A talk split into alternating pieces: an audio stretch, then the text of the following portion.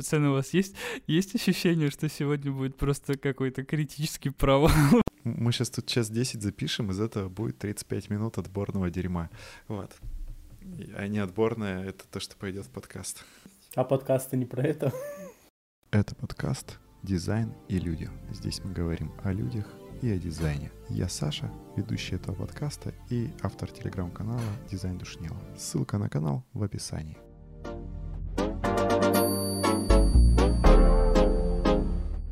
Кто-то хлопнул два раза, мне кажется, нет? Хотя бы один хлопнули, уже хорошо. Че, еще хлопки? Да не-не-не, почему все норм? Все, давайте соберемся, все, давайте соберемся. Да, давайте, давайте, все, серьезно, серьезно. Со мной Томас, продуктовый дизайнер компании Юстех, и Матвей, продуктовый дизайнер компании Райфайзенбанк. И сегодня мы поговорим о том, как выжить после выгорания, куда дизайнеру развиваться и почему важно транслировать свои знания и куда их транслировать. Так, ребят, я вас представил. Вы у нас и там, и тут.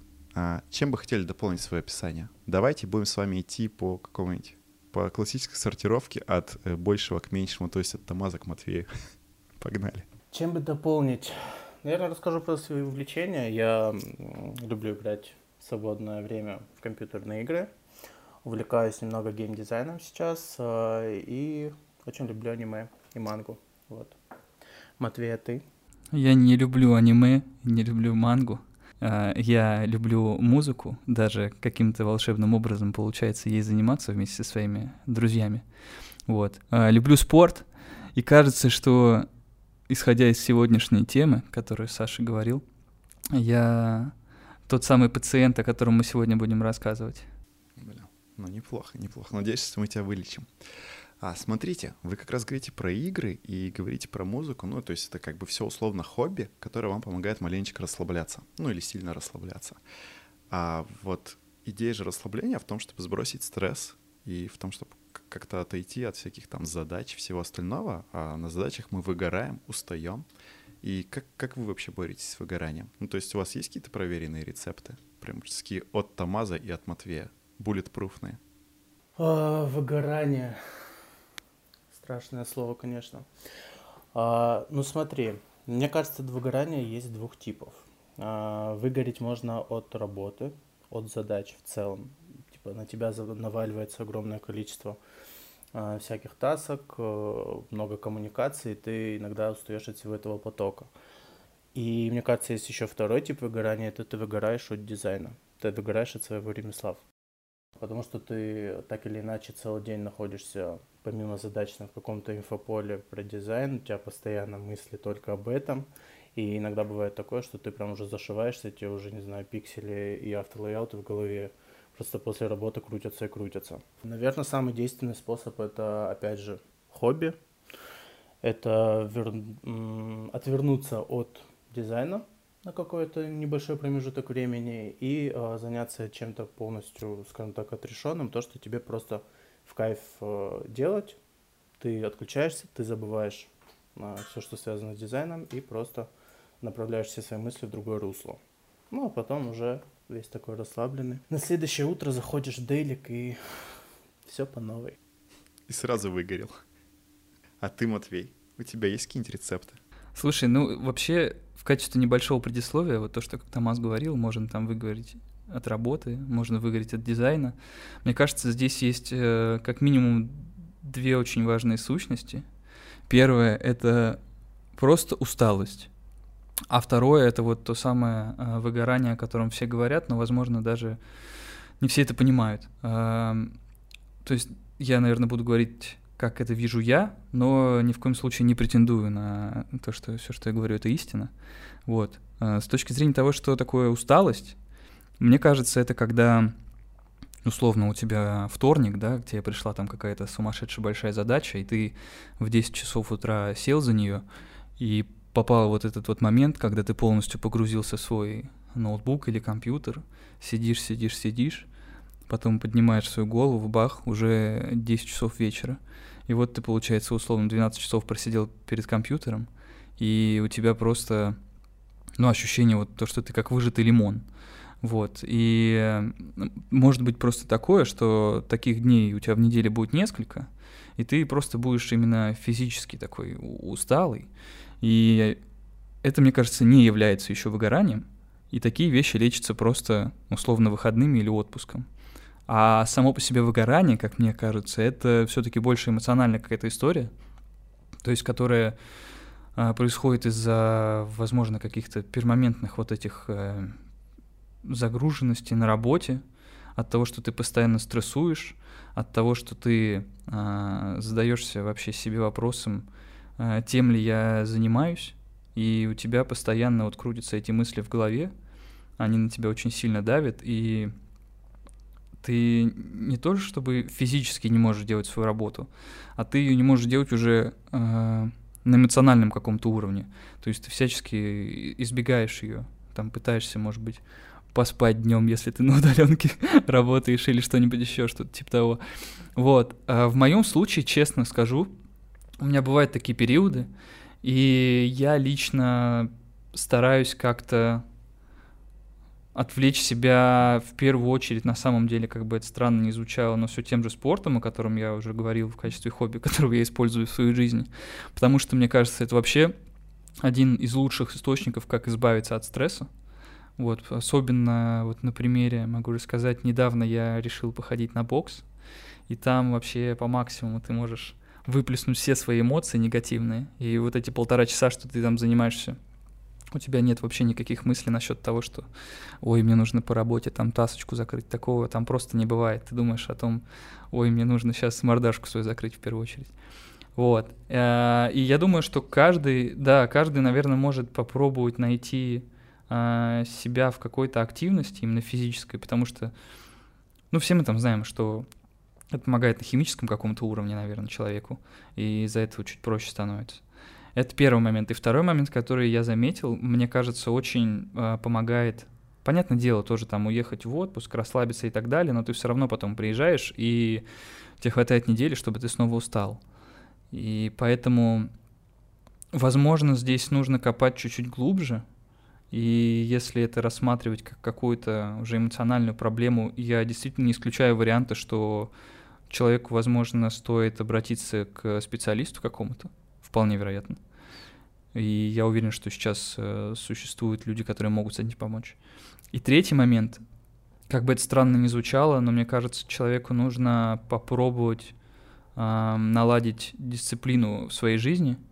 То есть, э, как правильно сказать, вырубать, короче, клин клином вышибать, точнее, не вырубать у тебя должно быть там четко какое-то фиксированное время, когда ты условно поработал, прям очень продуктивно, прям заставил себя, не отвлекался на тики-токи и рилсы, вот, как я уверен, многие делают, или там на ютубе попадает на какой-то видос и думает, черт, на час, ну ладно, в принципе, мне сейчас сейчас нечем заняться, я посмотрю видос. Сейчас спалил меня. Вот. А, хотя заняться, естественно, есть чем-то. Просто по максимуму этой всей э, истории с работы избегаешь, потому что ты ну, эмоционально уже не можешь ее сделать. Вот, и я думаю, что все-таки эта история, она также лечится тем, что ты должен четко прям для себя обозначить время, э, которое ты посвящаешь своей работе. И я считаю, что на самом деле отдыхать даже во время работы не стыдно. Ну, то есть отдыхать в плане того, что у тебя мозг должен немножко отвлекаться, потому что даже а, там в процессе вот этого отвлечения мы все равно там можем прийти к какому-то условно решению или что-то такое. Вот, поэтому а, благодаря вот этой дисциплине ты можешь выработать как а, work-life balance и все такое. Поэтому для меня три пункта это а, спорт, дисциплина, и третье — это, возможно, помощь специалиста. Кстати, отвлекаясь и рассказывая про спорт, а, чисто коротенькая история о том, что Матвей ходил на бокс и рассказывал, что типа бокс максимально помогает, ну как бы сейчас помогает отвлечься и расслабиться когда я ходил на бокс, я ходил на бокс со своим начальником, и это было, типа, двойное расслабление. То есть ты, во-первых, как бы, ну, не думаешь о работе, а во-вторых, ты еще начальнику можешь по мордасам надавать. Ну, он мне тоже надавовывал, так сказать. вот, но было просто прикольно. Мне вот а, сейчас мысль пришла в голову, а, насколько выгорание на самом деле выгорание и прикрытие там какой-то лени. Или прокрастинации. Да, да, да. Ты там говоришь, блин, я выгорел, я вот не могу работать, руки опускаются, пойду там заварю себе чаек, включу себе что-нибудь. И насколько, э, какой процент того, что на самом деле люди выгорают и как с этим борются? Слушай, я бы сказал то, что на самом деле есть э, какие-нибудь, наверное, чек-листы, и даже, возможно, можно зайти на какой-нибудь условный VC.ru и там найти чек-лист по выгоранию. Но давайте будем честными, что если у тебя условно есть хотя бы какое-то понимание вообще, как проходить тесты, то ты можешь подстроить результаты так, что в итоге там в конце окажется, ты на 100% выгорел, и все, практически звоните уже быстрее в скорую увозите пациента. Ну да, ты уже пепел. Да-да-да, ты, ты уже сгорел. Вот, поэтому, наверное, я думаю, надо обращаться действительно, как Матвей сказал, к специалистам. Будто мы, знаешь, в конце должны зарекламить какой-нибудь там любой сервис по специалистам. Ясно. Не, не называй, не называй, они не заплатили денег. Понятно. Ну, кстати, Матвей, ты говоришь, что ты уже пепел. Мне кажется, это тоже вот очень похоже с э, процессом горения, как, в принципе, и выгорания, да, что это такой накопительный эффект, что ты там, условно, не можешь выгореть за месяц. Мне кажется, на это уходят годы какие-то, что ты... Вот у меня есть подруга, дизайнер, это она, я помню, мы когда познакомились, она рассказывала, что она себя чувствует выгоревшей уже, наверное, третий год. Это не значит, что она там э, лежит целыми днями на диване и ничего не делает, смотрит в потолок и слеза медленно стекает по ее лицу. Нет, она как бы э, фигачит, она достаточно такой проактивный, скажем так, дизайнер, но внутри она ощущает, что у нее прям постоянное внутреннее какой-то дискомфорт, какая-то тревога от того, что она всем этим занимается, ее все время от этого дергает. И она говорит, иногда у меня прям бывают дни, что у меня все, руки опустились, я вообще не могу думать о дизайне от слова совсем. Она до сих пор не нашла способ борьбы с выгоранием. А вот она как бы и хобби занимается, и вообще полностью отключается, берет какие-то, не знаю, месячные э, отпуска, спорт у нее постоянно, перманентное как бы состояние, она все время тренируется, вообще не помогает, и говорит, я все время в этом состоянии. Поэтому сложный вопрос, конечно. Здесь, знаешь, я сейчас подумал насчет того, что ты сказал, как определить лень и выгорание. Господи, как много слова этого мы используем. Давайте придумаем другое сейчас, просто потому что у людей потом мозоль будет на это слово. Я хотел сказать, что я сейчас э, сидел над этим, думал и перенес это вот просто на жизнь. Бывают же ситуации, что ты вот лежишь на кровати и думаешь, надо поесть. Ну так лень готовить, и ты находишь альтернативный вариант в качестве доставки, допустим, да? А если мы рассматриваем это в контексте работы, то там ты не находишь вообще абсолютно никакого альтернативного варианта. Ты даже не думаешь насчет того, что ты, ну, завтра сделаю, с утра пораньше встану или что-нибудь еще. То есть ты просто не можешь за это все сесть и даже думать об этом тебе не хочется. Хотя на самом деле тебя это еще больше напрягает. И ты накручиваешь себе еще больше насчет этого. Поэтому очень сложно, короче, вот, э, вот эту границу, наверное, провести. Но я не верю, что эм, так много людей просто ленивые, знаешь, не хочется в это верить. На самом деле всегда можно лениться, если честно. То есть uh, практически открою вам, пацаны, лайфхак. Да, если, если вы не в курсе, то можно просто взять и переиспользовать уже готовое решение другого дизайнера, которое есть, особенно если ты в крупном проекте работаешь, уже миллион раз решили твою задачу. Ух ты, Александр. Да-да-да, только ц-ц-ц. Да, только ни, никому не говорите, а то, да, а то, а то нас уволят. Вот, еще, кстати, хотелось поговорить о том, что, ладно, типа, есть лень, есть а, слово на «п», которое мы больше не произносим. На «в». Я стал перебирать все хорошие слова. Есть, да, есть слово на «п», которое мы тоже не произносим, и это слово прокрастинация. Вот, и как бы, возможно, кто-то может путать условно выгорание с прокрастинацией, и также лень с прокрастинацией. То есть как бы лень, окей, я понимаю, что да, человеку просто неохота делать, и когда-то он соберется. А есть именно такая часть, как прокрастинация, опять же, слушал передачу, и это, это же именно ну, такое, так сказать, животное поведение. То есть не только люди болеют прокрастинацией, прокрастинацией даже болеют птицы. Когда у какой-нибудь птички появляется очень много выбора, а она себя ведет очень странно. То есть, условно, там какие-нибудь воробьи, да, когда начинают драться, они не понимают, кто побеждает, и вообще не понимают, что происходит, и именно в момент, так сказать, драки начинают, например, перья чистить ну просто потому что как бы, а что происходит, да хрен его знает, буду делать как бы самое стандартное, что я делал всю жизнь.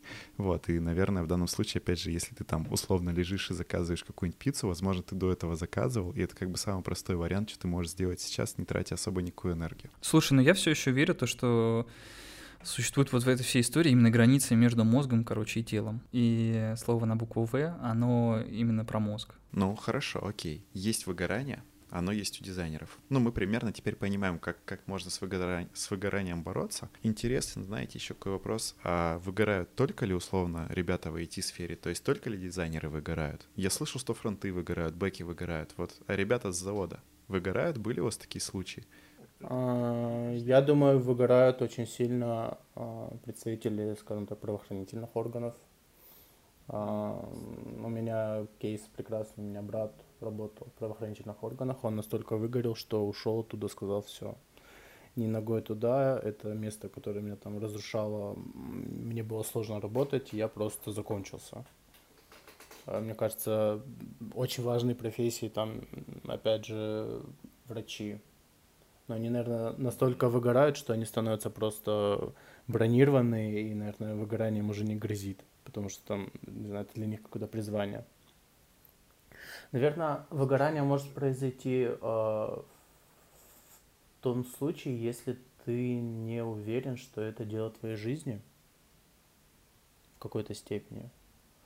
Потому что, мне кажется, когда ты понял, что это твое призвание, и ты понимаешь, что есть 100-500 подводных камней, есть множество каких-то сложностей, но ты понимаешь, что это твое дело. Ну, как бы это часть тебя, это как твоя рука, она у тебя может иногда болеть, даже после той же тренировки. Но твоя рука, ты никуда не денешь. Также твоя профессия, твое ремесло, ты его никуда не денешь, ты с ним живешь все время. И, наверное, в таком случае выгорание, мне кажется, как раз-таки тебя обходит стороной. Ну, опять же, смотри, чаще всего, а, ну, опять же, э, слово на букву «В» выгорают а, те профессии, которые более социальные. Ну, то есть даже те же самые правоохранительные органы, как бы, наверное, не казалось, да где они там социальные, но действительно же люди очень много общаются там с другими людьми. Там, где есть коммуникация, скажем так. Да, да. Врачи тоже очень много всего видят, с больными говорят или еще что-то. Учителя. Да, то есть вот, кстати, учителя тоже достаточно часто выгорают, поэтому все-таки, наверное, это именно про какие-то более или менее социальные профессии. Возможно, математики тоже выгорают, как бы математики, сорян, если я вас задел, и вы выгорели. Вы сейчас говорили как раз э, по поводу различных профессий. Я сразу вспоминаю пример, скажем так, старших поколений, ну, допустим, на примере отца моего. Вот э, я за ним никогда не наблюдал такого, чтобы он, знаете, пришел там домой и сказал, ой, что-то мне так плохо, ребята. Такого вообще никогда в жизни я не слышал. Понятное дело, что он, наверное, позиционирует там себя как глава семьи, что он не имеет права так говорить и все такое, но просто исходя из того пути э, жизненного, что я знаю о нем, у него вообще не было никогда в этом плане проблем, потому что он родился в небольшом городе, потом приехал когда в Москву, у него просто всегда была одна цель, что ему нужно работать, работать, работать, работать, чтобы у него, у семьи все было хорошо. Вот, и у него не было, знаешь, никогда какой-то там условно гордости в том плане, с чем работать. Он там и крыши в свое время крыл когда-то, когда все было плохо. И, соответственно, исходя из этого, кажется, что, возможно, это также стоит в расчет брать, как ты вообще смотришь на мир, условно. Может быть, э, в моем случае, да, я там ощущаю вот эти все э, моменты на букву В и так далее, как будто бы я избалован, что ли, немножечко жизнью, знаете, хотя жаловаться на самом деле вообще не на что, и я не имею на это права. Ну, право-то ты всегда имеешь. Тут, наверное, действительно хочется сказать о том, что у нас еще, ну вот, сказать, наше есть время, а есть время родителей, и они действительно, у них чуть-чуть по-другому все было. У них психология другая, и они себя по-другому вели. Если посмотреть на условных бабушек с дедушками, вот там сильно большая разница. Например, там дети войны, которые родились в войну или там ее пережили, они действительно по-другому к жизни относятся. То есть у них там условно, да, у бабушек с дедушками там основная функция, основное вообще там пожелание было там, чтобы, например, мои там дети не видели войны, чтобы, например, они всегда были накормлены, чтобы они всегда там был какой-нибудь кров над головой. И вот там у них самые простые цели были, там, условно, там самая нижняя часть пирамиды масла, они ее всегда пытались закрыть. Если ты там всегда приходишь к бабушке, она тебе говорит, ну что там, давай покушаем, я вот покушать сделаю. Еще и расстроится, если ты не покушал. Но потому что у нее в пирамиде ценностей это основная часть. Сейчас ты там приди к своим друзьям, ну не то, чтобы тебя не покормят, но как бы особо мы об этом уже думать не будем, потому что у нас там другое поколение. И, наверное, да, в данном случае я согласен, то, что вот там наши родители, они как бы, ну, не любыми целями, но в любом случае, типа, готовы работать и не будут думать про выгорание, потому что, блин, а, а как выгорать-то, надо что-то делать. Вот, тут я, наверное, даже с твоим батей солидарен, видимо, я уже чуть-чуть old, и я как бы тоже думаю, то, что, ну, не будет там условно работать дизайнером, ну да, я пойду что-то другое делать. Там, окей, не знаю, пойду из что вагона грузить. Конечно, я себе быстро поясницу сорву. Но тем не менее, типа, что-то делать надо. И здесь еще, наверное, хочется добавить, что возможно, опять же, а, когда у тебя есть возможность вот это вот, ну, условно, да, поныть, попрокрастинировать, там, повыгорать, ты можешь повыгорать. Когда у тебя нет возможности, не в плане того, что тебе там ее физически отобрали, но у тебя там, например, появляется семья, ребенок, ипотека, там, я не знаю, какой-нибудь кредит за машину. Понятное дело, что ты тоже можешь там ничего не делать, но просто становится сложнее. То есть ты понимаешь, что у тебя есть какие-то ну, не обременения, но какие-то обязанности и обязательства. Вот так, обязательства — это не обязанности, а обязательства. И в данном случае уже просто чуть-чуть сложнее начинать выгорать, потому что такой, блин, не, чувак, надо собраться. Да, конечно, я в 55 лет закончусь, но типа, но сейчас я соберусь. Вот, может быть так. Ну, это, кстати, как один из возможных способов, э, как человеку побороть Э, депрессию и депрессивное состояние. Берите кредит. Да, да, да. Нет, я имел в виду а, занимать по максимуму, стараться время в своей жизни, чтобы у тебя было меньше времени на вот это вот ужасное размышление и навязывание дурных мыслей в своей голове. Я могу просто это сказать на своем личном примере, потому что у меня когда-то была подобная проблема, и я как раз-таки с ней обращался. Вот, и я помню, мы прорабатывали всю эту историю, и мне действительно помогло, когда я э, по максимуму свой день как-то э, забивал различными активностями. И благодаря этому у меня просто не было элементарно даже возможности лишний раз подумать о том, что у меня там все плохо. Тут есть очень хорошая фраза. Если сороконожка подумает, как она двигает ножками, то она упадет и больше никогда не встанет. Безумно можно быть первым. Ауф. Ну, я к тому, что э, вот мы то поколение, которое, опять же, не, э, не задумывается, точнее задумывается обо всем э, психологическом.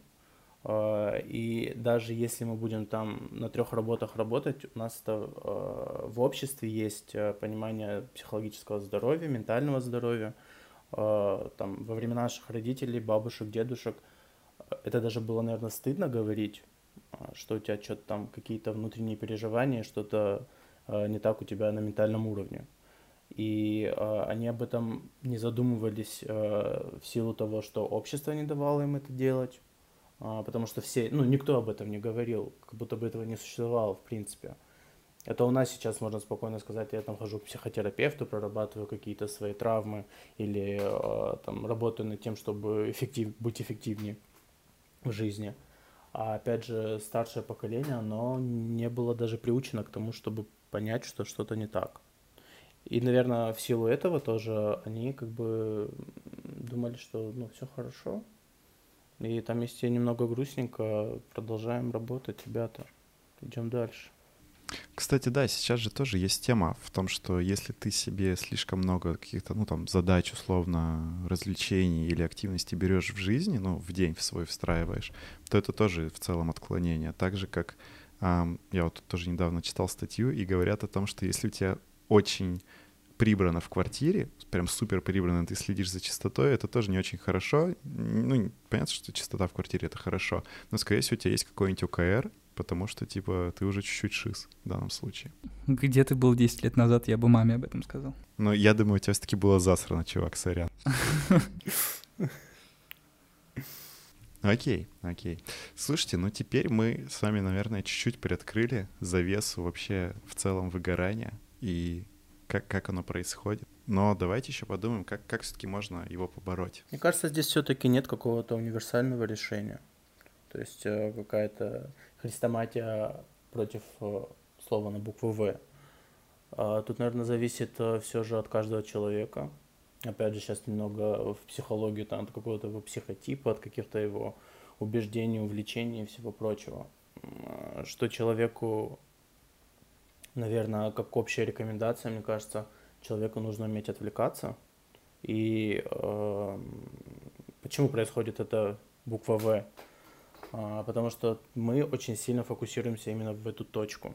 Мы очень сильно фокусируемся в работу, мы очень сильно фокусируемся Э, в дизайн, в э, какую-то гонку всего этого нужно больше узнать, нужно больше транслировать, нужно сейчас там, сейчас я как выступлю перед дизайнерами, покажу, что я тут крутой, молодец, ко мне сейчас придут. И вот это вот все какая-то гонка за каким-то, скажем, успехом, она как раз-таки э, в какой-то степени не дает отвлечься на другие аспекты своей жизни. И здесь, наверное, э, мне кажется, главная рекомендация лично от меня – это опять же, соблюдать какой-то баланс в жизни и не тратить все свое время, мысли. Это не обязательно там 8-часовой день, ты сидишь только и работаешь. А, ты можешь там в свободное время сидеть и постоянно там, не знаю, читать паблики, все время прокачиваться, постоянно быть в дизайн-поле. Именно поэтому, мне кажется, это и происходит. Поэтому нужно все-таки отвлекаться на другие вещи. Друзья, семья, хобби, спорт и так далее. Мне очень понравилось, как мы плавно переместились во вселенную Гарри Поттера, и у нас теперь появилось свое слово на букву «В», которое нельзя называть. Томас, ты, кстати, сказал про развитие, про там инфополе дизайнерское и так далее. Давайте тогда уйдем от э, усталости, от всего. Представим, что мы все-таки наконец-то отдохнули и готовы развиваться, потому что мы там, не знаю, две недели валялись пузом кверху, не знаю, там что, ели чипсы, смотрели сериалы. А как, как будем нагонять других дизайнеров? Что для этого делать? Мне кажется, нужно себе в первую очередь выработать привычку постоянно хотя бы полчаса выделять в день на развитие. Все равно, как-никак. Не знаю, почитай ты даже какую-то одну статью, небольшую, уже будет хорошо. Но это сделать прям вот привычкой каждый день что-то делать. А, и хотя бы так ты будешь, э, не будешь отставать за просмотром сериальчиков и поеданием чипсиков. Вот. А что касается прям развития, здесь, конечно, важно каждому дизайнеру понимать, а, в чем он хочет развиваться. Возможно, понимать какие-то свои слабые стороны и как их прокачать. И Э, тут, наверное, скорее нужен какой-то ментор, э, возможно, какой-то, не знаю, коуч, э, который с тобой вместе там проведет какой-то анализ твоих навыков. И, ну, если ты там супер-мега крутой в самоанализе, можешь это все сам сделать, конечно. И понять, какие у тебя слабые стороны и хочешь ли ты их прокачивать. Нужны ли они тебе условно в там, работе, в какой-то твоей ежедневной в ежедневных задачах. Вот, и уже от этого составить себе какой-то план развития, искать, возможно, какие-то курсы, направленные именно на, на какой-то знаю, сборник тех навыков, которые тебе нужны, и уже идти в бой с учебниками, с прокачками, со всем остальным. Слушай, мне сильно понравилась твоя идея про то, что нужно сначала понять, чем ты хочешь заниматься. Вот это, мне кажется, очень важная тема. Это очень важно. Да, потому что, например, когда я был там джуном-джунишкой, я практически изучал иллюстратор, ну, как бы, то есть тогда еще не было фигмы, то есть я изучал и Photoshop, и иллюстратор, и XD, помню, был, потом скетч. Я там то что-то в анимации уйду, то я потом какие-то видео сижу монтирую, то я мерч клепаю. Потом я, блин, завтра я продуктовый дизайнер, сегодня я там, не знаю, ну, в какой-нибудь тильде делаю, и ты действительно распыляешься. Я узнал этому определение, это мультидисциплинарный дизайнер, Саш. Я таким был очень да, долгое время. Да. Я вот только хотел пошутить, что в резюме так всегда пишешь. Вот. Это знаете, как э, мультик «Аватар»? Все, поехали. Сейчас у нас скоро атака титанов. Титан по имени Фигма появится у нас сейчас. Ну ты, конечно, дрянь, Матвей. Я к тому, что я вот в детстве как раз-таки насмотрелся, и думаю, блин, надо вот... У меня в голове какая-то такая была галочка, что типа надо уметь всем владеть. И вот как бы я выбрал дизайн, и у меня в голове всегда было, что тебе нужно э, владеть всем. э, и ты не обязательно должен там быть мега крутым э, в каком-то одном направлении, но ты должен супер разбираться во всех направлениях. Там пошло и графический дизайн, и пошел motion дизайн, и какие-то анимации, какие-то 3D, а, потом продуктовый дизайн, исследования и все остальное. И как-то все так превратилось в это комплексное. И вот э, в этом всем как какой-то огромный снежный ком, и ты такой, блин, что-то я разогнался, что-то слишком много всего, и в какой-то момент ты теряешься и думаешь, блин, а куда я хочу вообще идти? Я там знаю то-то, то-то, то-то, то, но я не знаю, куда теперь мне хочется пойти. Я там все условно протоптал несколько тропинок, и теперь не знаю, по какой из них мне пойти дальше. Томаса, представляешь, как Ангу было тяжело? Кстати, в 25-м году выйдет продолжение, полнометражный мультик, вот. Томас, ну это ты в другом подкасте расскажешь. А, мне еще кажется, а, очень важная штука, вот, допустим, я сейчас с ней встретился, потому что встал, так скажем, вот на этот путь, что можно попробовать, наверное, как-то там прокачивать себя, повышать грейд и так далее. Не знаю, насильно это или нет, но тем не менее, решил все-таки попробовать. И очень классная штука, которая, мне кажется, есть во многих э, больших компаниях точно, это что-то типа карты компетенций. Матрица компетенций, да. Ну, у нас это называется картой. Вот, я извиняюсь, если что. А, но суть заключается в том, то, что грубо говоря, даже когда ты вот потерянный и не знаешь, в каком тебе направлении лучше развиваться, возможно, стоит использовать эту штуку. Наверняка в открытом доступе где-нибудь есть что-то, какой-то аналог. А если нет, то попробуйте найти своего друга, у которого она есть в компании. И в процессе, как раз-таки, когда ты там ставишь условные галочки, что ты умеешь, что ты не умеешь и на каком уровне, у тебя помимо того, что ты понимаешь свои слабые стороны, есть еще момент, когда ты думаешь, о, вот это та самая область, ну, например, UI, ребята, а, в котором я бы хотел э, быть лучше условно. И, соответственно, на основе, если грамотно составлена эта карта или матрица, а, на ее основе в теории можно как-то построить себе небольшой план, как э, этот навык у себя развить. Поэтому штучка важная. Ну, ты же попадешься в капкан, потому что про UI-то как раз у меня есть к вопросы. Ну окей, смотри, вот мы здесь все такие продуктовые дизайнеры собрались, такие все умненькие, классненькие, там мы исследованиями занимаемся, и какие-нибудь там, блин, CGM строим, и, и UX, и отрисовываем прототипчики, и вот это вот все. А в UI по факту мы не особо вникаем, потому что у нас уже есть дизайн-системы, у нас уже есть какие-то там, опять же, классические наверстанные э, решения, что-то там переиспользуем и так далее. То есть по факту мы сейчас просто занимаемся по большей степени UX, ну, может быть, я говорю чисто за себя, а в UI особо не лезем. И вот как раз здесь вопрос, а как все-таки тогда прокачать ты свой UI? Ну, ты же не будешь им на работе заниматься, скорее всего. Иди в стартап.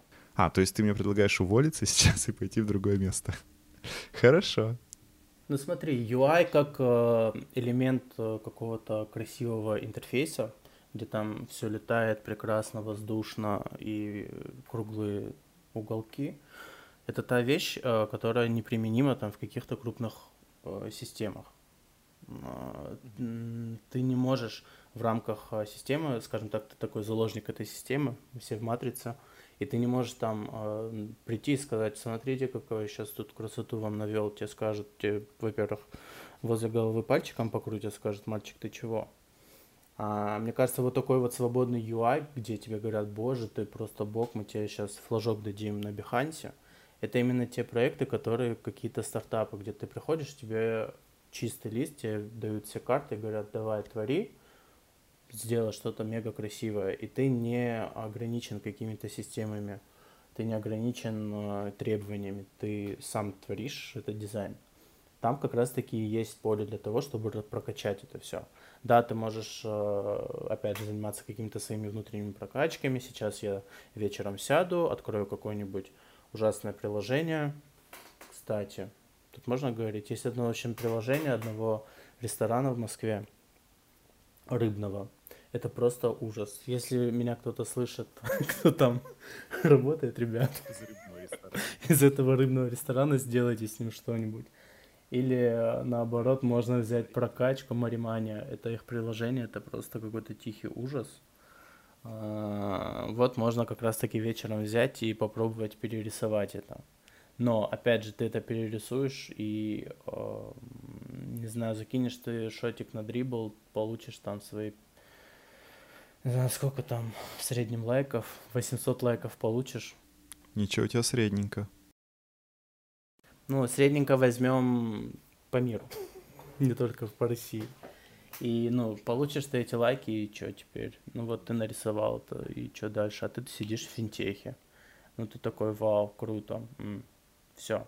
Мне кажется, если ты хочешь прям идти развиваться в UI, как э, свободный художник, скажем так, ты уже идешь в какие-то стартапы, ты постоянно получаешь какие-то заказы, какие-то сайт-квесты, фу, квесты, говорю, проекты, и э, работаешь в тех, над, над теми проектами, которые э, не требуют жестких таких ограничений. Ты там именно творишь. А если ты продолжаешь работать в какой-то системе, мне кажется, опять же здесь вопрос, а нужно ли тебе качать этот навык, если ты не планируешь а, уходить там какие-то красивые проекты. Но на твое же портфолио все равно смотрят. Ну, то есть все равно хотят посмотреть на твой UI. Ну смотри, как там, на каждого, на каждый товар свой купец. И если ты не планируешь а, пойти в какое-то красивое приложение, э, в какой-то красивый проект, а планируешь работать над сложными системами, твое портфолио скажет, вау, офигеть, круто. Если ты там хочешь, ты себе там поставил цель, я вот буду очень красиво рисовать, буду меньше тратить. Это опять же баланс, наверное, в профессии. Я, ты в чем-то, вот мы там, там условно прокачались в UX, но мы, наш UI там оставляет желать лучшего, да? Есть куда расти, много точек. А, но мы прокачали там UX. И если мы пойдем э, в компанию, где именно нужно топить там за исследования, там что-то приносить большую пользу бизнесу, как это будет все построено, мы сэкономим сейчас все вот это, третье, десятое, то там нас возьмут с руками и ногами. Если же мы все-таки решим э, уходить в свободное плавание как художники и будем красиво рисовать сейчас в интерфейсе, то, наверное, здесь, опять же, э, система градации важности твоих навыков – если ты хочешь все-таки уходить в эту степень, то ты опять же э, пойдешь на какие-то курсы, ты начнешь больше времени этому уделять, возможно, начнет хромать немного твои навыки в UX, потому что ты меньше будешь использовать, тогда ты перейдешь там в эту область. И мне кажется, все-таки очень сложно найти проект, где у тебя идеальный баланс где ты рисуешь, кайфуешь. Рисуешь не в том плане, что ты взял из дизайн-системы пару блоков, правильно их поставил по гайдам и такой, ой, классно, отдаю в прод, а где ты прям реально креативишь и придумываешь э, какие-то нестандартные интерфейсы, решения, тестируешь их и думаешь, вау, я первооткрыватель, очень круто. Таких проектов, мне кажется, очень мало, где ты все это совмещаешь. Ну, опять же, надо ли это все совмещать, главный вопрос, да, потому что это, да, вопрос каждому человеку отдельно, нужно ли тебе это. Ты сам себе задай этот вопрос, куда я хочу вообще двигаться. Мне, мне вообще кажется, что UI, знаете, это такое профессиональное клеймо дизайнера, потому что если ты говоришь кому-то, что ты дизайнер, тебе скажут, о, ты, наверное, клево рисуешь, а ты такой, да, чувак, я очень хорошо рисую. А, насчет того, что работа дизайнера интерфейсов в больших, наверное, компаниях, она похожа на тетрис или пазл. Я здесь согласен вообще на 100%. Но вот здесь как будто бы действительно вопрос заключается в том, что ты просто там, называя себя дизайнером, как будто бы внутри ощущаешь вот этот вот момент, что ты как будто бы обязан все-таки э, уметь делать что-то красивое. И насчет того, что чаще всего это, если и получается, то получается в каких-то стартапах это сто процентов, ну, там, исходя даже из собственного опыта, это правда так. Но если подходить к этому как просто к развитию своего профессионального навыка, то штука на самом деле важная. И вот Томас там говорил про вот эти техники, что ты берешь плохое перерисовываешь в хорошее. Я просто помню, что я подобным занимался, получал там какие-то свои, как ты говоришь, лайки на дребле, но э, я не считаю, что это не важно, потому что из этих лайков, слэш э, шотов на дребле, как раз-таки э, и происходит твой рост, потому что, ну, понятное дело, не нужно гнаться там за лайками именно конкретно, но если ты раз в месяц себе э, сделаешь такой чекпоинт насчет того, что ты должен перерисовать там одно приложение или сделать один постер. Я уверен, через какое-то количество времени все равно эта штука тебя ухнется и очень сильно поможет в итоге. Несмотря на то, что сейчас э, вроде как на UI, может быть, не так много смотрит. Я могу вот взять в пример своего знакомого, который сейчас э, в поисках работы активным, и у него действительно портфолио, оно в разы симпатичнее, чем мое. У меня просто больше артефактов всяких UX-овых, э, а у него вот на проекте, который как раз-таки является стартапом, этого всего добра было не очень много. И теперь, когда он старается попасть в какую-то хорошую там компанию, а, на его вот эти красивые картинки вообще никто не смотрит. То есть как будто бы даже люди, которые нанимают профессионалов себе, они уже забили вообще на то, что можно сделать красиво из-за вот этих вот дизайн-систем и так далее. И у меня, кстати, в процессе нашего обсуждения возник вопрос. А если ты, а, соответственно, там создаешь или помогаешь создавать дизайн-систему, и вообще UI-кит точнее, ты же качаешься, по идее? Ну да. Конечно. Ну вот, тогда в теории, даже когда у тебя есть ds ты можешь напроситься и попробовать э, внутри этого пазла тоже себя качнуть. Видишь, просто создание дизайн-системы, ну там или UI-кита, или дизайн-библиотеки, да чего угодно, это все-таки не именно прокачка UI, то есть все еще это ну, как бы хорошо, это уже не UX, но в моем понимании все-таки это еще не UI, потому что все-таки UI — это как бы, ну, там, условно, элементы твоих страниц, которые есть. Да, окей, ты там создаешь организмов, еще чего-то, но, блин, чекбокс, он и будет чекбоксом плюс-минус везде одинаковым, то есть как бы если так не смотреть. А вот там запихаешь ли ты чекбокс или как ты таблицу вот заверстаешь, вот, наверное, это даже большая часть в моем понимании UI. Ты там говорил про, про перерисовать какой-нибудь прил, и я с тобой согласен, что это прям дает а, тебе возможность прокачать свой UI, но вот лично у меня, опять же, я нарублю душнилу. А, когда я начинаю перерисовывать какой-то прил, я начинаю думать так, ага, а вот типа а здесь-то с бизнесовой части что? А, а вот эту типа я часть могу убрать или не могу убрать? То есть, а вот это для чего делали? И я понимаю, что у меня никогда нету данных вот этих вот всех входных. И я когда смотрю на свои там предыдущие работы, я прям помню, раньше занимался UI, ну, как бы занимался перерисовкой каких-то сайтов, приложений и так далее. И даже тогда я условно заходил и условно анализировал сайт, там, или анализировал приложение, смотрел, чем они занимаются, что они делают и, типа, что они хотят вообще предложить клиенту.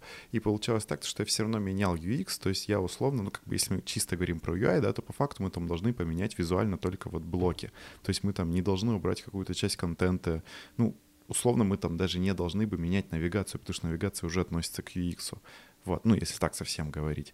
И в данном случае получается, что я один фиг менял и UI, и UX. Не, не бывало так, что я могу только UI поменять, потому что, ну, как бы, да какая-то фигня получается. Потому что ты мыслишь продуктово. И это играет очень злую шутку в плане того, что я как бы...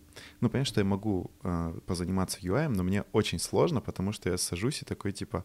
А, ну, не то, что мне, конечно, прям сильно нужны исследования, я такой, ну, а, а где исследования? А, а, а может, там что-нибудь протестируем? А еще что-нибудь? А, а, а, а. Да, мне нужно больше данных, чтобы что-то сделать. Да, да. Я не могу просто сесть и нарисовать, потому что да. есть такое в голове ощущение, что ты рисуешь какую-то пустографку, которая не наделена какой-то логикой и чем-то таким. Поэтому вот мне, например, нарисовать какое-то там тоже, тоже, то же самое, перерисовать какое-то приложение — а, у меня в голове э, сразу же появляется блокер. Это вот ловушка, вот опять же, продуктового мышления, что ты сейчас просто перерисуешь, это никакого результата не принесет, от слова совсем. А, ты, а, не знаю, ты это отправишь сейчас ребятам в ту же компанию, скажешь, смотрите, я вам перерисовал, они посмотрят, скажут, ну тут вообще нелогично, и ну спасибо за красивую картинку. Там, мне кажется, э, один случай на тысячу, когда скажут, вау, офигеть, давайте возьмем и перерисуем все это сразу.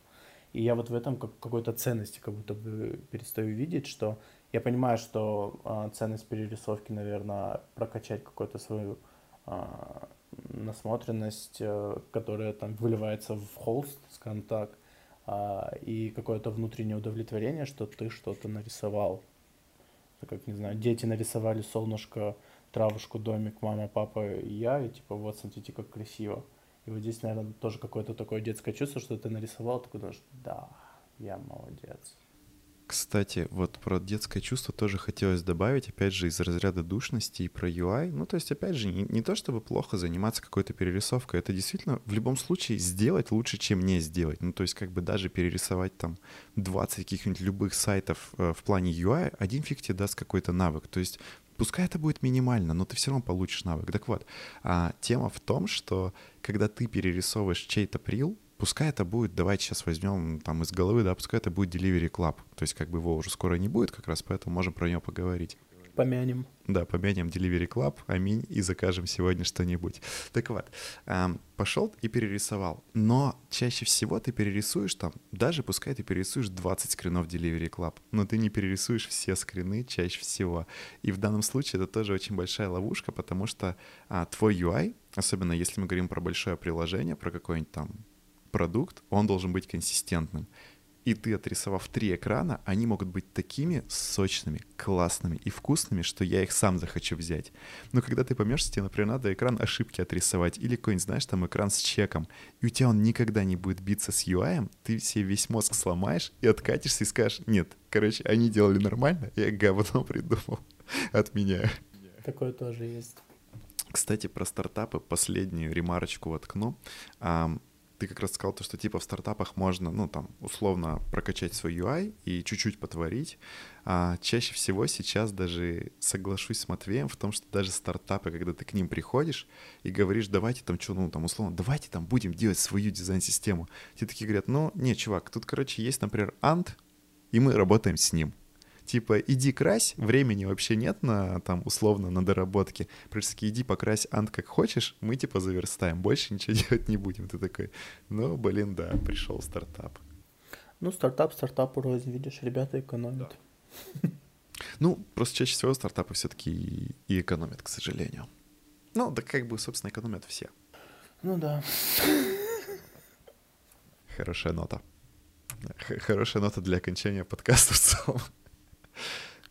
Экономьте свое время, ребята. А, кстати, давайте тогда еще о чем поговорим. Ну, то есть мы с вами поговорили о том, как э, развиваться, о том, какие есть способы для развития. Томас сказал про прокачки, Матвей рассказал про то, что да, можно действительно попрокачивать UI, UX по отдельности, можно походить на курсы. Еще Матвей говорил про менторов. А, опять же, менторинг классная тема, да, действительно, а, можно обратиться к ментору, и он тебе поможет, но самое главное, о чем мы говорили в самом начале, о том, что все-таки надо знать, с какой ты целью, болью приходишь, тогда ты хотя бы сможешь ее решить, потому что если не знаешь, то можно и ничего не делать. Ну, кстати, сейчас у дизайнеров намного больше возможностей прокачаться, чем, скажем, те же 10 лет назад. С какой-нибудь э, я вспоминаю себя, пока жил во Владикавказе, э, для меня прокачаться это было мега сложно, потому что не было ни комьюнити, не было курсов, не было ничего от слова совсем, и ты чувствовал себя в каком-то сложном вакууме. А сейчас, э, находясь там же, ты можешь э, спокойно там взять курс, не знаю, на Bang Bang е, например, том же, и ты прям почувствуешь себя там частью дизайн мира, и поймешь, что есть куда расти, и это тебя очень сильно зажжет. Слушай, на самом деле, я, я просто хотел сказать, что я сейчас сразу вспомнил историю, ой, не историю, а высказывание, я не помню чье, не помню, когда мне кто это сказал, но там что-то было из серии, что в эпоху интернета быть э, глупым — это выбор. Вот, мне вот это вот напомнило. Я хотел еще момент такой а, сказать я, конечно, сейчас залезу в дебри и все такое, но то, что вот э, Томас говорит, сейчас э, прокачиваться легче. Э, все, понятное дело, уже слышали про всякие эти чаты GPT и так далее, но там же действительно есть классная штука, что если грамотно э, задать какой-то там запрос, то в теории тебе могут выдать неплохой результат в плане а, того, по каким шагам тебе нужно идти, чтобы прокачать тот или иной скилл. И, в принципе, как я знаю, это работает во многих профессиях. Вот. И я, кстати, что-то баловался, помню. И задавал ему какой-то вопрос в серии, вот как мне прокачать там что-то Уже не помню, что, но это, э, очевидно, было связано с э, дизайном. И он мне там в несколько буллетов рассказал, что можно сделать, чтобы почитать. Согласен, то, что можно начинать даже в целом с нейронок, можно начинать с самых там легких, простых книг, это тоже хорошо. А, но смотрите, есть же еще такая тема, что в какой-то момент ты вырастаешь, ну, ты там, ты становишься синьором, а мы вроде как тут уже все с вами синьоры, надеюсь я. Вот, хотя, опять же, если сейчас по какой-нибудь там, знаешь, гугловской пройти матрицы компетенций, мы там, может, джуны условные. Да-да-да, пошли мы нафиг. Вот, ну, то есть это, опять же, везде по-своему заведено, но просто к тому, что в какой-то момент приходит то, что ты уже готов своими знаниями делиться. Давайте с вами поговорим о последней теме, о том, как все-таки не как, а почему дизайнеру важно транслировать свои знания и для чего это нужно, чем это может помочь дизайнеру. Как вы думаете? А, транслировать знания, а, наверное, есть здесь какие-то две стороны. А, даже я бы сказал три. Первая часть трансляции этих знаний – это ты супер опытный дизайнер, у тебя супер-мега много крутых кейсов, интересных, где ты факапился очень много раз, не знаю, пивотнулся тысячу раз, и у тебя были нестандартные задачи, нестандартные решения, конфликты, коммуникации, как ты из этого всего выкручивался, и там целые книги можно написать, и ты с этим всем идешь, рассказываешь массы, что есть такие-то случаи, вот мой случай, не попадайтесь, возможно, это вам поможет. Вот. А, вторая часть а, трансляции, как мне кажется, это какие-то знания. Вот я, например, а, работая в предыдущей компании, помогал развиваться Инстаграм, дизайн. А, и делал разные дизайн-карточки. А, и, как бы скажем так, я транслировал знания. Но я транслировал эти знания, а, не накопленные мной. Я там, условно, не знаю, взял 10 правил UX, скажем, грубо говоря, и их через какие-то свои восприятия выдал в качестве дизайн-карточек. И то есть это тот формат, когда ты через трансляцию этих знаний сам тоже учишься этому всему. А, ты все это смотришь, а, ты все это перерабатываешь, все это у тебя тоже откладывается, и ты этим сразу же делишься. Вот. И третий вариант для меня это какие-то какие-то экспертные оценки, какие-то обзоры на какие-то события в мире дизайна, и ты там с точки зрения своего, своего опыта, своей насмотренности можешь какую-то дать экспертную оценку там. Не знаю, Google 148 раз сказал АИ в своей презентации, значит, нас что-то ждет я думаю, что нас там, давайте порассуждаем, что нас там ждет. И ты там растекаешься мыслью по древу и начинаешь там, значит, лить воду, рассказывать свои мысли об этом всем. Вот. Важно ли транслировать все знания э, по моей этой системе трех вариантов? Я считаю, что да. А, по какому пути идти, опять же, решать каждому сам. Вот. Я пока что на втором пути. Я не готов к первому и уж точно не к третьему. А, а может ли Джун в целом м, делиться какими-то знаниями? Ну, то есть вот человек начал, прочитал там условно, да пускай там, не знаю, какого-нибудь Стива Круга, да, начал читать. Там же все равно есть какие-то полезные знания. И давай ими делиться. И да, и нет. А, смотря какая будет форма подачи насколько будет э, достоверна эта информация, и человек может просто сказать, типа, «Хей, я прочитал вот эту книгу, я ее проанализировал, а, я нашел такие-то моменты, словил какие-то инсайты, и хочу вам с этим поделиться. Почему нет? Это сказать, что а может ли блогер а, там, с улицы зайти и сказать, сейчас я тут буду блоги снимать, а ему опытный блогер, блогер скажет, ты же не знаешь, как камеру даже поставить. Нет, такого не должно быть. Я считаю, что все имеют право транслировать. Возможно, вначале это будет плохое качество трансляции знаний. Возможно. Возможно, наоборот, чувак поймет, что, блин, я ж, у меня же крутые журналистские какие-то данные, я очень круто доношу информацию. Опять-таки, мы не знаем, как это выстрелит или не выстрелит. Но я считаю, что запрещать там Джуну сказать, пока ты там, не знаю, не наберешь 100 очков по нашей системе ценностей, мы тебя не пустим на следующий уровень. Нет. Здесь, наверное, все такое общее. И если ты хочешь попробовать, как бы вперед, дерзай.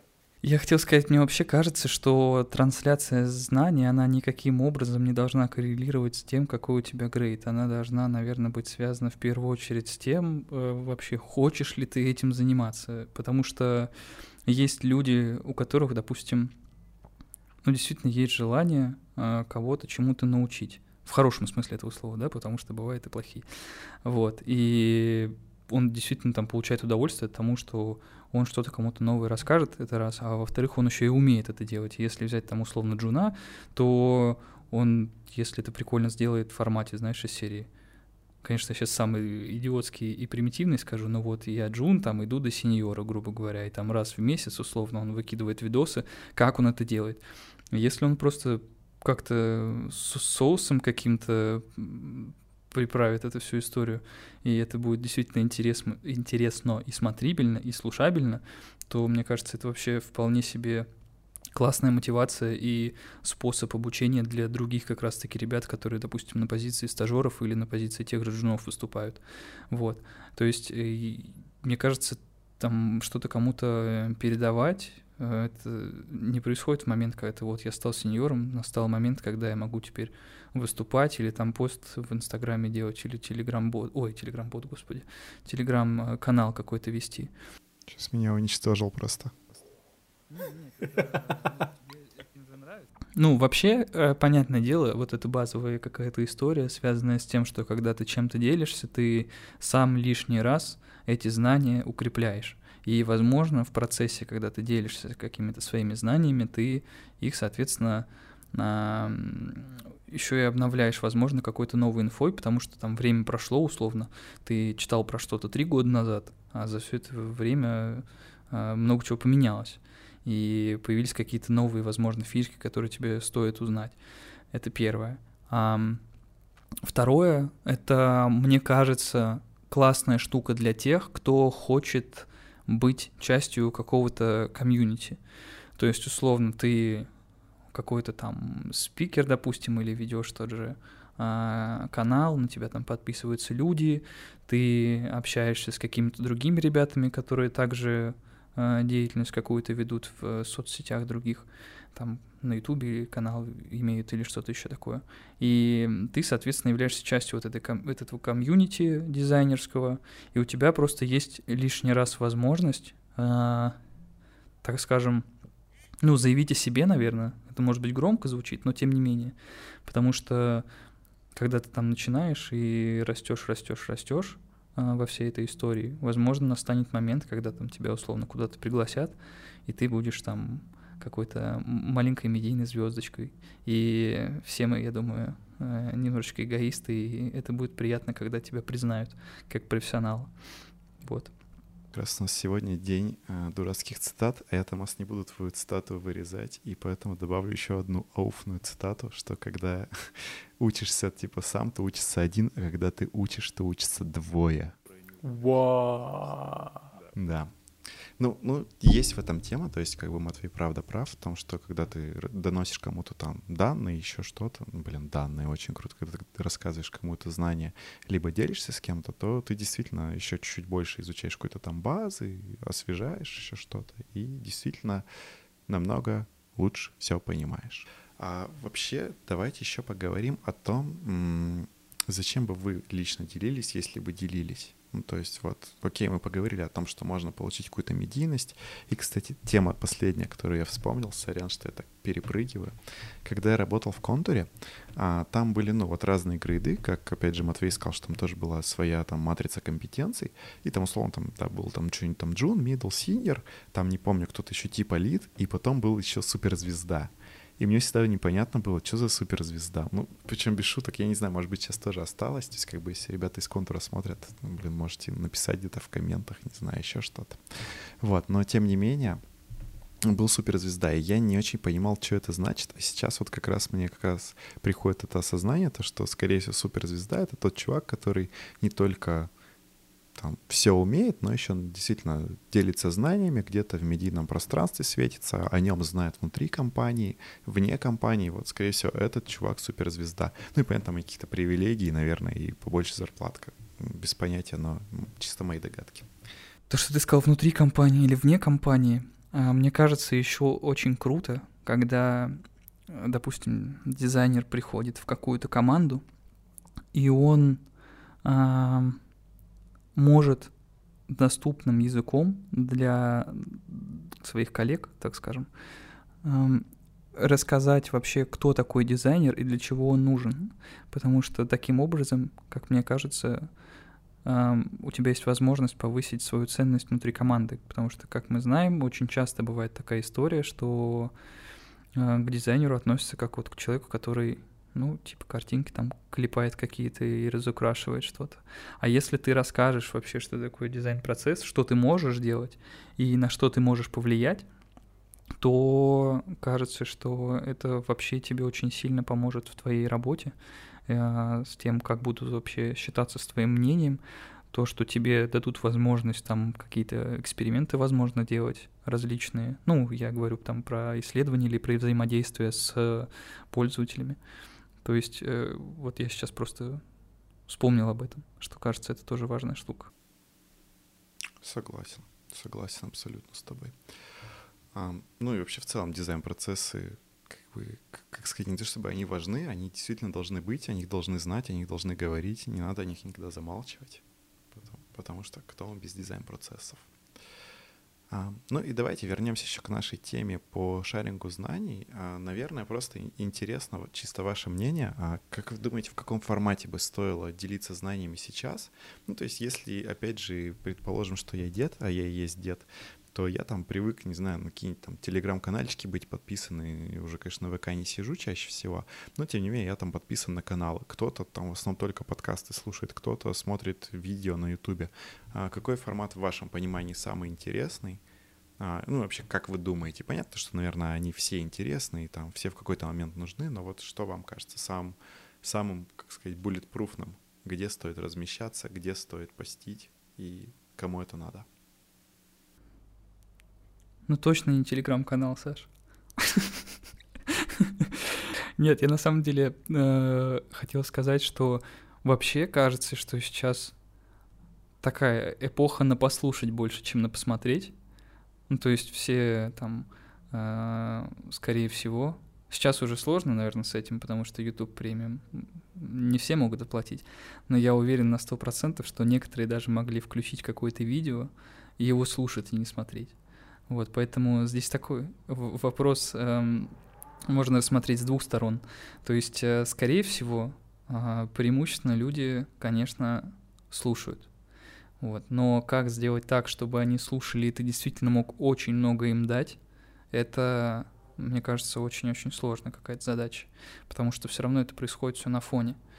А, поэтому для меня лично прям действительно ценное, наверное, это когда ты смотришь какой-то видос, потому что там у тебя есть возможность сконцентрироваться. То есть, ну, не так, что ты там э, нарезаешь э, в салат огурцы с помидорами и слушаешь, а вот именно ты сел за ноутбук или там смотришь в монитор, что-то включил, какую-то, допустим, э, чью-то презентацию, э, или же кто как, э, точнее, как кто-то рассказывает какой-нибудь туториал по фигме, условно забываю, если честно, у меня большие проблемы с э, названиями каналов и с именами. Ну, вы это знаете, а те, кто, может быть, это послушает, не знают. Поэтому, если что, я, я, наверное, могу максимум ссылки оставить после того, когда мы пообщаемся. Вот. И просто, соответственно, для меня видеоконтент, он как будто бы самый ценный. Опять же, если он клево сделан. Вот. Поэтому, если мы рассматриваем если я не ошибаюсь, то вопрос заключался в том, а, как а, вы бы хотели получать знания, или как бы вы, или какой формат для вас более предпочтительный, чтобы вы могли его передать? Я забыл твой вопрос, Саша. Слушай, ну тут, тут же просто идея, ну, вопрос был в том, как бы ты это сделал. Ну, то есть, если ты хочешь послушать, окей, если ты хочешь постить, но я думаю, ты, наверное, хочешь это делать так же, как себе бы хотел. Да, да, вот я как раз, почему, видимо, начал об этом говорить, я извиняюсь, что я суть забыл, точнее, суть помнил, но конкретику нет. А, кажется, что если бы я что-то и делал, у меня просто нет тяги пока что к тому, чтобы передавать какие-то свои знания, в силу того, что мне кажется, ну, я еще недостаточно хорош для этого, и у меня еще, наверное, нет какой-то классной идеи, потому что э, все-таки идеи правят миром, грубо говоря, и если у меня вдруг э, в голове возникнет какая-то очень клевая концепция, как можно сделать, допустим, YouTube-канал для э, дизайнеров, я бы, наверное, занимался этим. Вот. Поэтому я за YouTube-каналы, ребята. Мы все поняли. Ты что, Томас, думаешь? Мне кажется, здесь нужно выбрать несколько каналов трансляции. А, если ты прям хочешь быть таким вещателем в мире дизайна, то здесь тебе важно а, выбирать несколько каналов. Если ты хочешь а, выбрать, ну, если ты хочешь большую аудиторию, чтобы там транслировать все это, а тебе нужно и в письмо уходить, это статьи в телеграм-канал на какие-то VC, там, медиум и так далее. Это снимать, не знаю, те же какие-то рилсы, тиктоки, короткие заметки дизайнеров, там, не знаю, четыре самых секретных сайта для создания дизайна, и все такое, ты показываешь такое быстренько, класс, класс, класс. И это в том числе и подкасты. Вот. Э, что касается меня, откуда я беру информацию, подкасты для меня это вообще темный лес. Вообще никогда не слушал их и как-то не хочу, если честно. Когда я надеваю наушники, это только музыка и отвлечение от всего, что есть. А идти где-то или сидеть за работой, слушать э, про дизайн, пока ты в дизайне, это прям для меня на данный момент прям too much.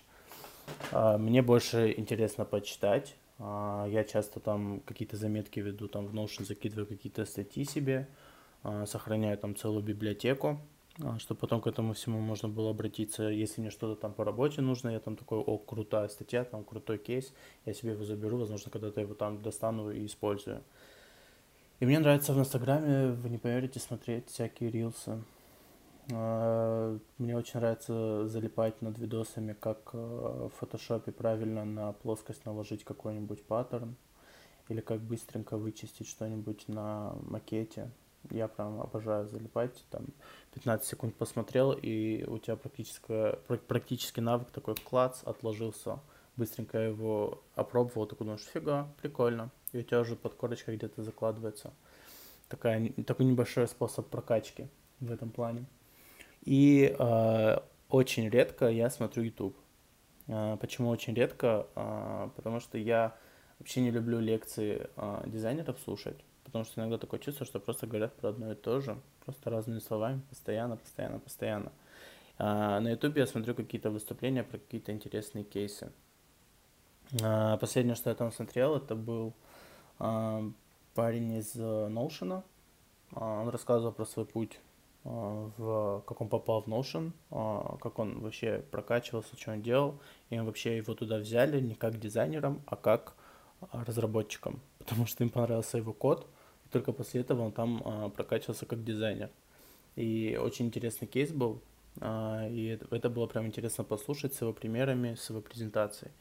И вот таких, именно вот какие-то такие отдельные куски я очень люблю смотреть именно вот такой, знаешь, сел, посмотрел, потратил на это целый час времени, там два часа посмотрел что-то еще, не знаю, какие-нибудь э, выступления про, опять же, какие-то кейсы. Там мне очень запомнился кейс про ВТБ, когда делали геймификацию.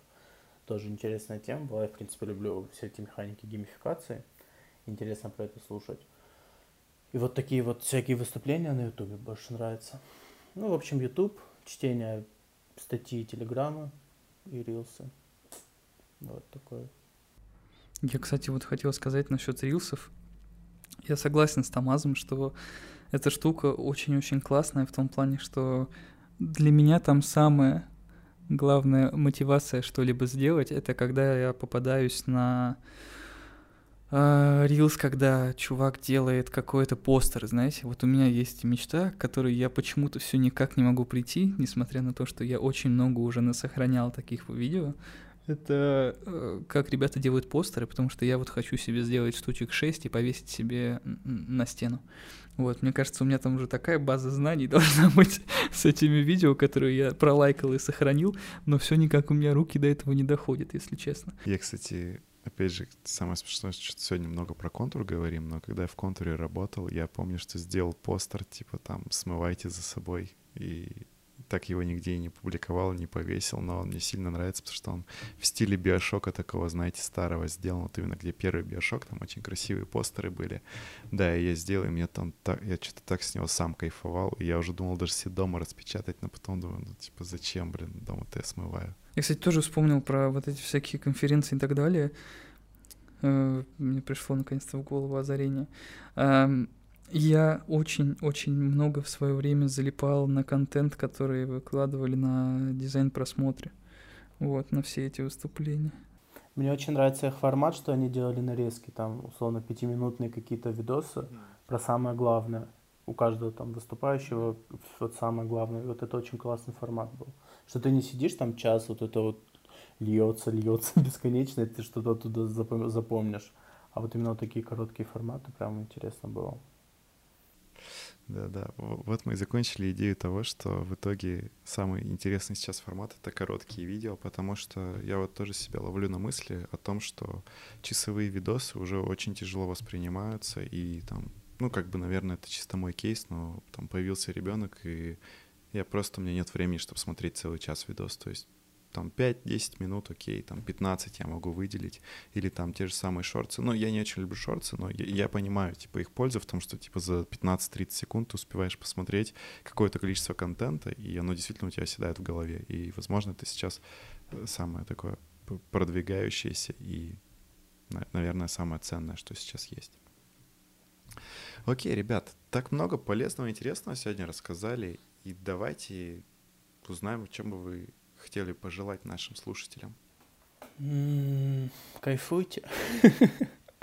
Просто наслаждайтесь тем, чем вы занимаетесь. И если вам нравится э, развиваться в дизайне, обязательно это делайте. Не бойтесь, не, никогда не останавливайтесь и всегда мотивируйте себя тем, что вы постоянно будете что-то новое узнавать.